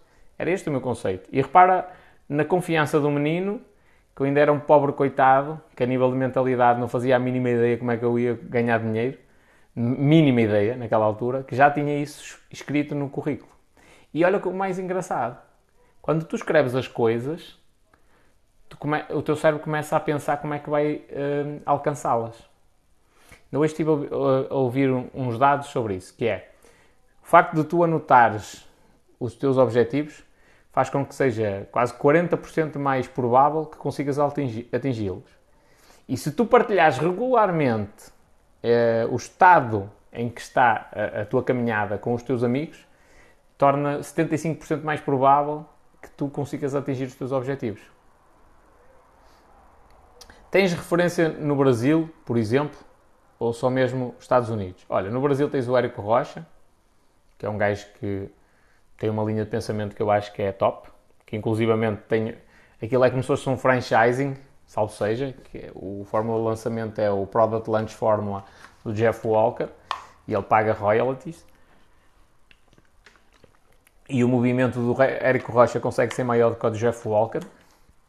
Um, aquele man, como é que ele se chama? O Rayam Santos. Eu acho que tem, é um comida da cabeça de primeira, mas eu acho que é um gajo extremamente também interessante. Tu ouvis uma opinião mais uh, inusitada vinda dele. E depois já há um brasileiro que eu adoro, que é o Flávio Augusto, que é top, top, top, top, top. Aliás, o Flávio Augusto tem uma cena, nunca, nunca ouvi ninguém a falar sobre isto. O Flávio Augusto foi fazer uma palestra ao Fórmula de Lançamento do Érico Rocha e foi falar sobre equity, que na minha opinião é uma crítica à própria Fórmula de Lançamento e ao Érico Rocha. Ele está a falar de equity nos negócios e porque se tu tens um, um, negócio que é estruturado com o teu nome, não tens equity. Tipo, o espanhol, eu vendo a minha página a alguém, tipo, a pessoa não tem equity nenhum. Não, o negócio não é sustentável, porque está associado ao meu nome. É? Outra coisa diferente é o que ele criou, o Flávio Augusto, a Wise Up Educação, que é uma escola, tem professores. Ele vendia cursos de inglês e nem sabia falar inglês. E era dono da empresa. Contratava pessoas para dar aulas. E depois, anos depois, foi aprender a falar inglês. Um, diz aqui o Italo Saints, é isso? Flávio Augusto para mim é um dos top 10 do Brasil, sim. Muito bom. Eu gosto imenso das cenas dele. Já consumi tudo que existe na internet do Flávio Augusto, eu já consumi. Agora não tenho tempo para isso, mas consumi e gosto. É um gajo que tem uma visão muito top. Estás a ver? Então é nessas pessoas que eu me baseio. Tá, imagina, não tem a ver com resultados. E, uh, por exemplo, o Eike Batista, contestável, outro brasileiro, mas este aqui muito contestável. Jorge Paulo Leman, outro brasileiro, adoro também a visão dele. Mas o Eike Batista ganhou imenso, chegou a ser o sétimo homem mais rico do mundo e depois perdeu tudo e não sei o quê. Mas tu vês o gajo a falar e o gajo sabe de muita coisa. Aprendes. Independentemente se ele se meteu em esquemas, estava ligado à corrupção ou não, independentemente disso, o gajo sabe de muita coisa. Portanto, é impossível tu não aprenderes alguma coisa e depois cabe-te a ti filtrar o que é que podes usar ou não. Estás a ver? E eu não vejo estes profissionais portugueses dessa forma. Mano, um profissional português que fosse assim tão bom, em 10 anos com uma empresa, mano, o gajo explodia no mundo. Porque se tu és bom, uma coisa é tu seres bom aqui para, em terra de cego, quem tem olho é rei, não é? Porque é que eu entrei no mercado de peito feito e estou aqui, com licença, cheguei? Porque isto é muito fraquinho. Mano, a rede de pesquisa do Google, os anúncios na rede de pesquisa do Google foram lançados em 2001. Passaram 20 anos. Há gente em Portugal, empresas, que ainda não sabem o que é isso. 20 anos depois. Estás a ver? Pior, há empresas em Portugal que ainda não investem nisso. 20 anos depois. 20. Então, isto já mostra o quão atrasados nós estamos. E uma coisa é tu seres o melhor aqui do, do feudo, não é? Desta terriola. Outra coisa é tu és, é seres o melhor do mundo. E é completamente diferente. E se tu és bom, seja no que for, tipo, chega uma altura que a escala diz assim: não, não, não, pode, não posso continuar aqui. Vou continuar só a falar para 10 milhões de pessoas. Não, vou falar é para para o Brasil inteiro. Pois, mas tu vais para o Brasil e quem é que são essas pessoas lá? Ninguém, man. Vendem muito porque estás a falar de um universo de 230 milhões de pessoas. Eu não sou ninguém lá. Estão do meio da tabela para baixo.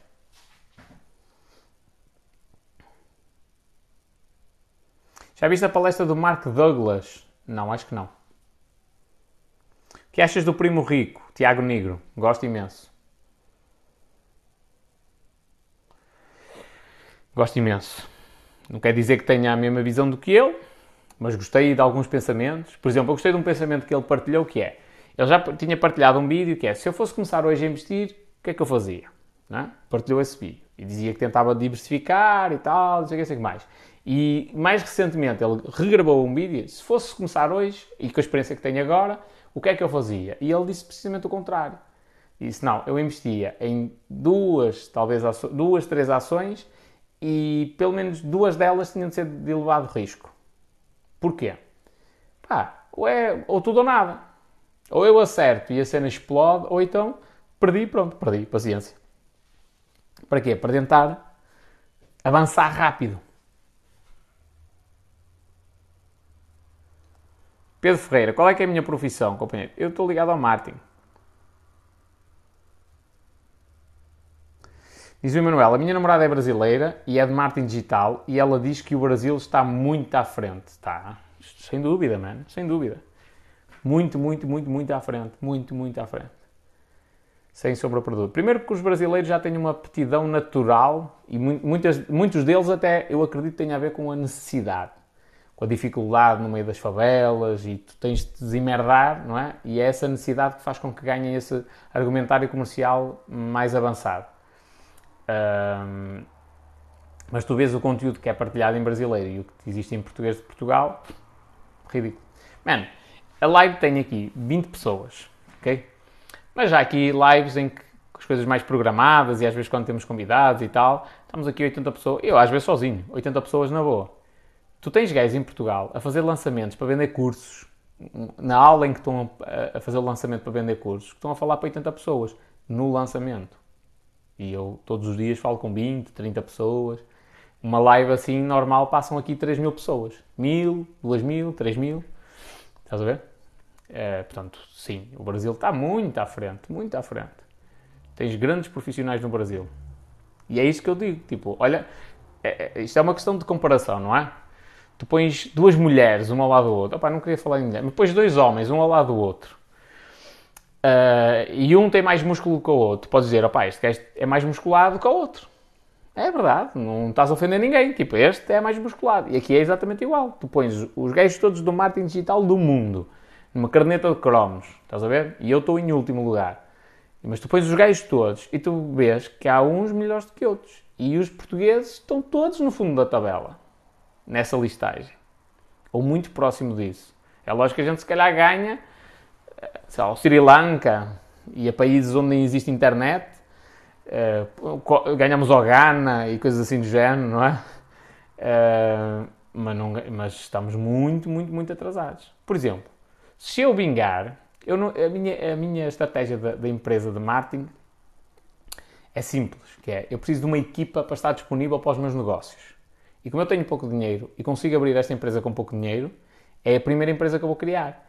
E depois, se eu abrir uma sapataria, eu tenho uma equipa de marketing. É só dizer assim, meus amigos, preciso de logotipo, preciso de um site, preciso que seja um e-commerce, preciso de imagens e de gestão de redes sociais para esta minha nova empresa. E eu tenho a minha própria equipa que presta serviço a outras pessoas, mas também está disponível para mim.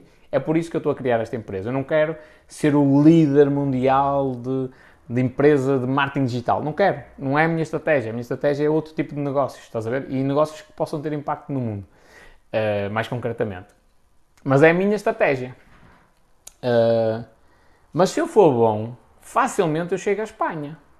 Tipo, é um saltinho. E, e a escala é logo diferente. Primeiro, porque eu deixo de trabalhar para 10 milhões de pessoas em Portugal e passo a trabalhar para os 60 ou 70 milhões de Espanha. E depois, porque se eu começo a trabalhar no mercado espanhol e aprender a lidar com o idioma espanhol, abre um mercado gigantesco de, de toda a América Latina. Estás a ver? Tipo, Argentina, México, Bolívia, essas coisas todas. E é muita gente, são muitos milhões. Além disso, posso ir também para o Brasil. Mas o Brasil já é mais. É, já, já é uma questão que tem de ser analisada com mais cuidado.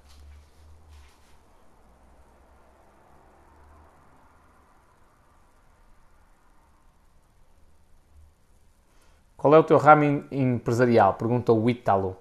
É marketing digital, companheiro. Começar por um plano de negócios com um conhecimento adquirido. Está errado, companheiro. Está errado, está errado. Isso é o que a escola te ensina. Não comeces por aí. Olha, o Paulo Leão uma vez estava aqui, até se riu da gente falar em planos de negócios. E disse mesmo, tipo, o plano de negócios é para os gajos do banco e para a, função pública que querem ver aquilo tudo bonitinho. E no plano de negócios está sempre certo o negócio, sempre. Final de 3, 5 anos estás a ter lucro, que nem sempre corresponde à realidade. E a cena mais caricata é o jornalista perguntar ao Elon Musk se estava contemplado no plano de negócios uma cena qualquer da SpaceX. E ele pensa assim a pensar e diz: Não tem plano de negócios? Porquê? O plano de negócios é uma coisa para burocratas, mano. Para burocratas. É, aí vamos definir isto tudo porque é importante a gente saber a linha mestra pela qual nos vamos guiar. Esquece essa cena, é bota para a frente e faz. E no meio do caminho vais evoluindo. Porquê?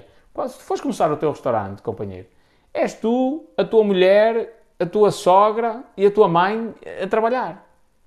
Não é preciso uma gestão assim tão eficiente quanto isso. Estar ali com.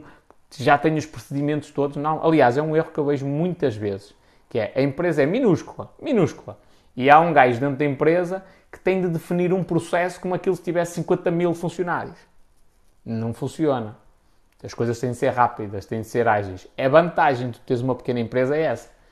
Qual é a minha vantagem comparativamente a esses gajos todos do marketing digital? É que eles já estão estabelecidos. Têm um negócio, têm uma instalação física, têm clientes, têm funcionários, têm obrigações, têm seguros para pagar e eu, no limite, a correr tudo mal, fico eu sozinho e continuo como empresário em nome individual. Ou seja, a minha grande possibilidade é eu ser rápido e poder arriscar de uma maneira que eles não podem. Entrou a pandemia, tu só vias aí a vender cursos de marketing digital. Porquê? Os gajos estavam com a corda ao pescoço. Grande parte dos clientes disseram: Olha, vamos fazer aqui uma pausa. Isto significa que vamos deixar de pagar. É? Muitos deles, se calhar, não tinham contratos, vamos deixar de pagar, vamos deixar de fazer publicidade. Fizemos layoff. Uh, não precisamos de publicidade nesta altura. Deixamos de pagar. Eles continuam a ter de pagar ordenados, não é? Então tiveram de se virar para os vender os cursos. Eu não preciso disso. Não preciso disso porque sou pequeno. Quando eu crescer, tenho de ter outra estratégia. Portanto, aproveita essa, essa vantagem de seres pequeno para fazer as coisas rápido. Conhece o Bruno Perini? Conheço e também gosto. Tranquilo. Acreditando que isto é tudo uma questão de mindset, o que é que me podes aconselhar a ler? Companheiro, tens um, um, uma imagem no meu Insta, que tem os livros que eu acho que tu deves ler, pela ordem que deves ler. E tens uma live, que é a live desses livros, que é Riqueza e Sucesso 12 livros. Está no YouTube. E eu, eu tenho lá por ordem, a ordem que tu deves ler. Mas procura no, no Insta, é uma imagem preta com vários livros à frente, é um, é um carrossel. Tem os livros todos. Começa com o Pai Rico, Pai Pobre, Segredos da Mente Milionário, e depois tem várias coisas. Porquê? Porque tu tens de trabalhar em várias áreas. Tens um livro de meditação ali pelo meio. Para quê? Aprendes a serenar a alma, e, e tu estás certo no que tu estás a dizer, que é é tudo, tudo, tudo uma questão de mindset. Emanuel, porquê o espanhol? Provavelmente já te fizeram 100 mil vezes a pergunta, já. E eu vou-te responder.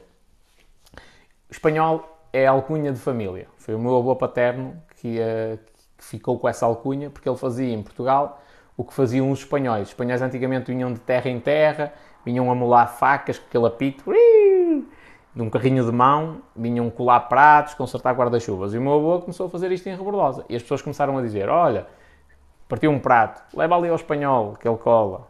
É preciso molar uma faca, vai ali ao espanhol. Pronto. E o meu avô ficou espanhol por causa disso. Toda a família ganhou essa alcunha.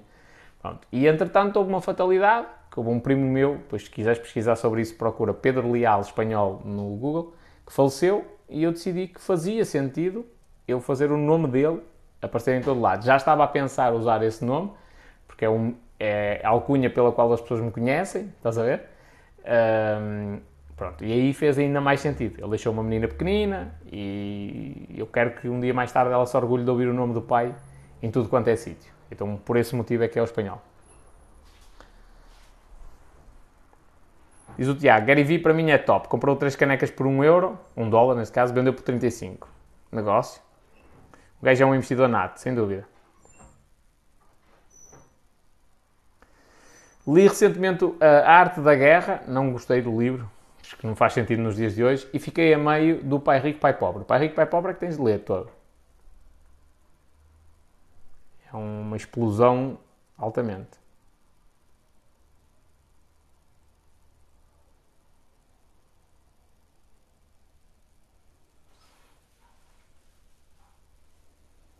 Diz a Isa, eu tenho o mau hábito é de nunca ler um livro de início ao fim. Tenho um no carro, outro na secretária, tens de mudar isso. Começas a ler no início do dia, pegas no livro, quantas páginas é que tem? 400, vou ler em 7 dias. Dá X páginas por dia, todos os dias lês aquele número de páginas. Está feito.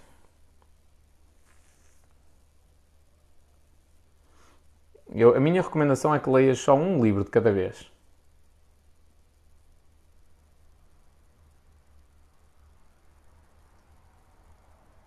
És de rebordosa? Sou, -se, senhor.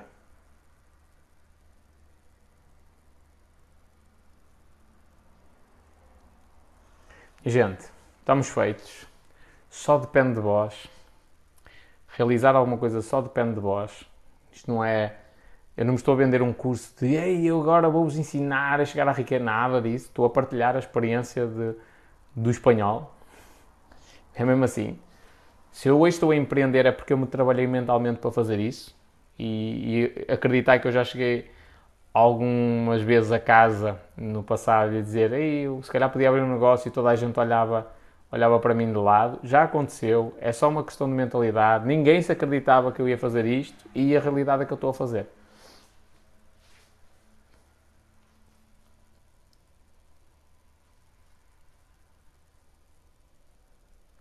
Espanhol, achas que dá muita barraca de vez em quando pegar em alguns vídeos antigos e voltar? Não, voltar a publicar. Mesmo com a marca d'água? Não. Podes fazer isso à vontade. Estás a empreender em quê? Marketing digital.